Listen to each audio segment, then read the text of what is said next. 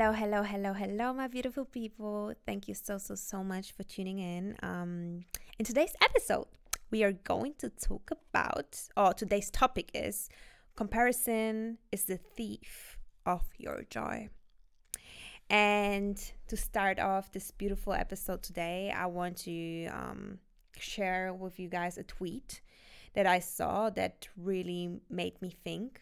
Um, and someone asked the question, why is our generation so unhappy? And a woman replied with, over consumption of other people's lives. And when I saw this, I was like, wow. I think this is such a real thing. Even when I talk with my mom or even my grandma um, about how life was before the internet, everyone gives me the same answer.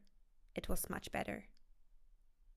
People were much more happy and grateful with what they have and what they do.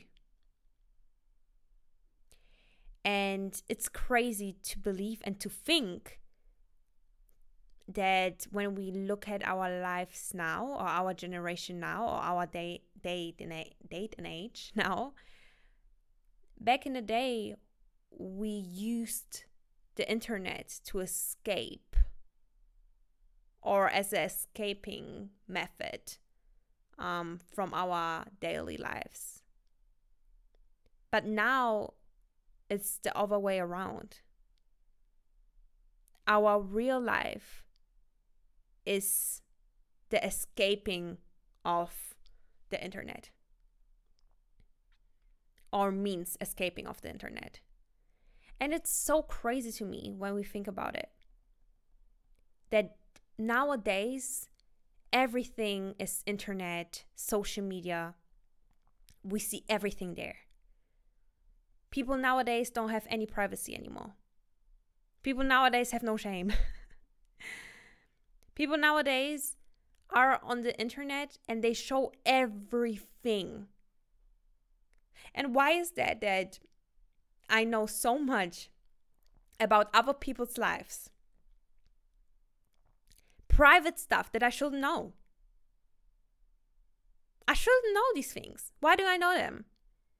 Because people nowadays have the urge to tell everyone, the whole world, what's going on in their relationships, what's going on in their sexual life, what's going on in their private lives. And they don't think about the negative point of it. And we're going to talk about these things. Why or what exactly can be negative about talking too much, showing too much to strangers, to the internet. Because at the end of the day, we are all strangers. We know each other from Instagram, maybe, from Snapchat, or whatever social media company or like platform. I think this is a better word for that. We just know each other through that. We are still strangers most of the people we follow on Instagram, we we have never seen them in real life. So we are basically strangers. We know each other from the internet only. So why do I know so much about you? It shouldn't be like this. And um especially going back to the two tweets that we um talked about now. Um it's crazy.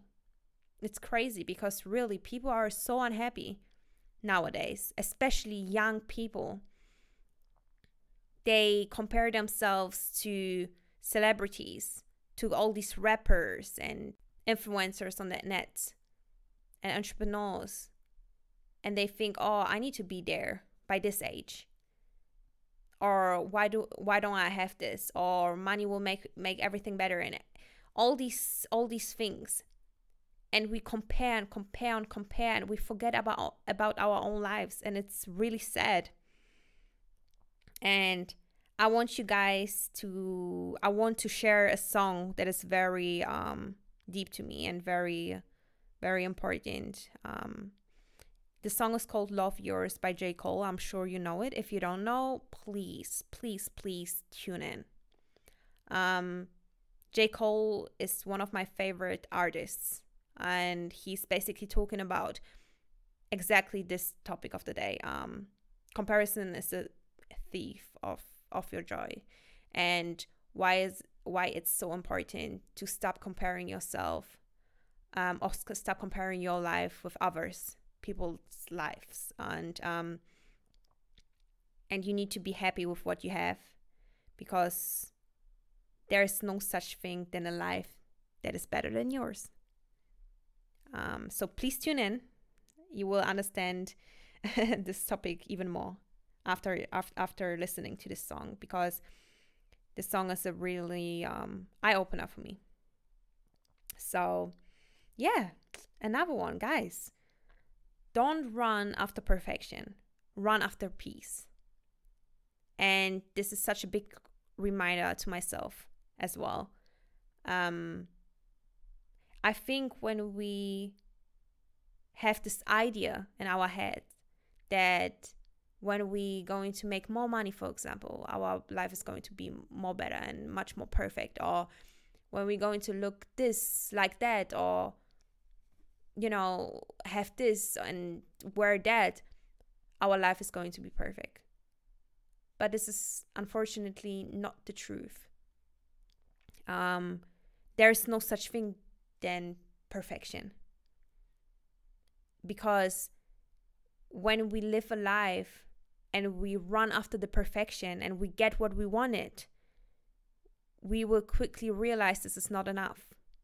And we run after more and more and more and we want more and we want that and this is not enough. And and when we run and we run and we run this is going to be a never ending cycle um a never ending circle because we run after something that isn't real. We we run after an idea that we have never felt that we think oh when i'm going to have this i'm going to feel good. We idolize something that isn't real. We run after a delusion and um I want us guys um, to come back to this and run after peace and crave peace. Because peace is something that you create. And it doesn't matter how much you have. It doesn't matter who's around. You create your own peace. And when you run after that you will be much more successful and I mean with success, I mean happiness. And um, try your best to run after that. Because peace is something that you cannot buy. But it's the, this is the most important, the richest thing that you can have in your life. So run after that and not after perfection. Gratitude for everything that you have. Being grateful for every single thing that you have is what will bring you closer to peace. Um, and I said it in in the last episode that comparing yourself, for example, when you go visit a country and when you see how other people live, how people who have less than you are still smiling and they're happy with whatever they have. Big families. In our society, we will consider consider them as poor, but they are not poor. They are much more rich than us because they can still smile they can still be happy with what they have. They can still find peace and feel peace because they are grateful. They have this gratefulness in their hearts. And honestly, at this point, we're going to talk about Palestine because freedom, always and forever, we have witnessed in the internet, on the internet, we saw it, how grateful these people are, how happy they these people are with what they have. They still are thanking Allah subhanahu wa ta'ala.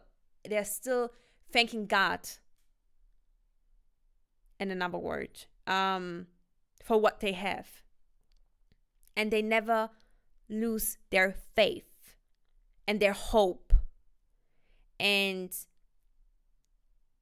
this is what real real peace is and real joy.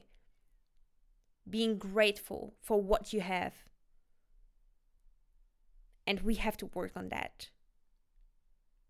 We have to work on being grateful no matter for what or no matter what will go because in islam we have this alhamdulillah mindset i call it i have even an episode on that on that topic um out when we are grateful regardless of the situation we are in we are so powerful we are richer than every one and everything around us. Because this is real peace. And I want us to work on that. Okay? Stop and live in the moment. Ask yourself are you doing this for you or, or for them to show off? And asking yourself this question will really put things into into place for you.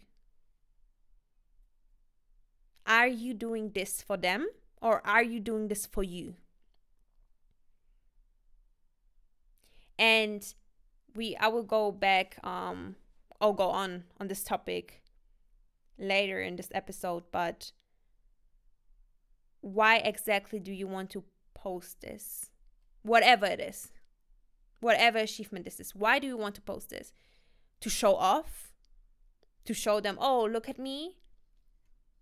Or because you're really happy with it? Because you're really proud of it? Because you're really, because it makes you happy? Are you posting this because that? Then cool. But when you start posting and showing off for other people so others can see it, it can become a problem. Because again, we do everything for them and nothing for us. And this is a really, really, really dangerous cycle. When we post, when we do, when we do everything for them but never for us, and we want to show off and show off and show off, it's very dangerous. And uh, I don't wish this on anyone because we will fight every time with the thoughts and the urge to show every single thing and we will never become truly happy. Because how, how can we be happy when we do everything in our lives for others and not for our our own or ourselves? How can we become truly happy? Because once the people around us won't care anymore about what we do, our happiness will go away. Because we never found peace and happiness within us, and we never wanted to find it in us. We wanted to give it to others and show it to others. And this is this is very dangerous. We need to work on that. So ask yourself this question are you doing this for you or are you doing this for them or only to show off? Yeah. Social media isn't real, guys.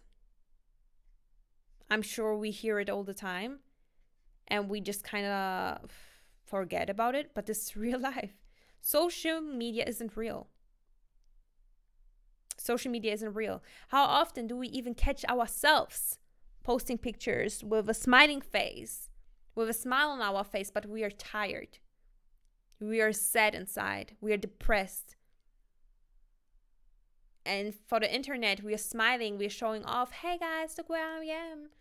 Ha ha ha, he he he, and I'm smiling and I'm living the good life, and the caption is life is good. But inside, you know, you're depressed. How often do we do this?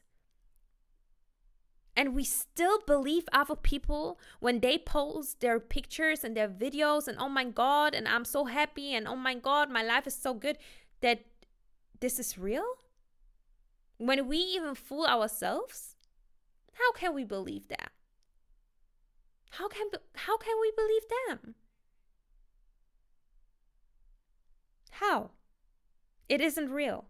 So if you have this in your head, trust me, life is going to flow even better and even smoother and even sweeter. When we finally realize it isn't real. The fake happiness isn't real on social media. The fake bodies aren't real. We have to stop fooling ourselves. Okay? unfollow and mute whatever takes away from your happiness. Unfollow and mute. It is that simple. And trust me, this makes a huge impact in your life and a huge impact on your mental health. Set yourself this routine or this reminder to cleanse out your Instagram, your TikTok, your Snap- Snapchat, whatever social media platform you use, to cleanse it. Maybe once a month, maybe once every six months, whatever. You decide, but do it. You really have to unfollow and mute whatever makes you hap- uh, unhappy. Sorry. Whatever triggers your happiness. It's not for you please do it. Trust me, it will change and make a huge impact on your mental health. Okay? Find out who you are, what you love, what makes you you, and stick to it. Basically, be yourself, find yourself. Don't try to run after this perfection or a fake image that isn't real. Find who you are. Find what makes you you. And embrace it. This is where you will find true true happiness, true peace. Okay? Another one, honey. I need to be harsh on this one. Learn to close your mouth. And I mean it. Don't brag, don't tell, just keep it to yourself. Not every single one, not even your friends, need to know what is going on in your lives every single time, every single situation. It is okay to have secrets. It is even important to keep some privacy to yourself and some things to yourself. Not everyone wants to and needs to know everything about you. Work on it. Really, really work on it because I see so many sisters and brothers struggling with that. When you catch yourself oversharing, close your mouth immediately. Don't overshare. Trust me, don't overshare. Especially, we all know this feeling when, for example, we overshared a little bit too much about something, for example, future plans. And after a while, they didn't work out for whatever reason. And the people where you overshared this, these type of things, they come to you, oh, so what happened to, what happened with? And you just sit there dumb and clueless and be like, mm-hmm, yeah, unfortunately, it didn't work out. Why? And then you think to yourself, shit, why did I overshare it? Don't do it. Trust me, don't do it. Work on it. When you stop oversharing, oh, life is becoming sweet. Oh, Trust me. Stop. Okay? Last but not least, there is no such thing than a life that is better than yours. This is also from uh from the song that I've that, that I have told you guys from the beginning to listen to. Uh, love yours, J Cole. There is no such thing than a life that is better than yours, and this is so true. Make the best out of it, out of your life. Life is whatever you make out of it. And man, really, please, please, please, please, please, please see the beauty that you have inside of you. You are beautiful. You are worthy. You're unique. Don't compare yourself with anything and anyone on this earth but yourself. You're your only competition. You should be your only competition. You should wake up every day and think, you know what? I want to become the best version of myself. I want to become the best version of myself for myself, not for others. And once you get into this mood, and once you set yourself this this sentence and have this sentence every day in your in your head, you become unstoppable. And I wish exactly that for you, Queen and King. So please, please, please stop comparing yourself. See the beauty in yourself first. Thank you so, so, so much for tuning in, guys. I always appreciate every single one who's listening to the pod. And I see you in the next one, inshallah, hopefully. Bye.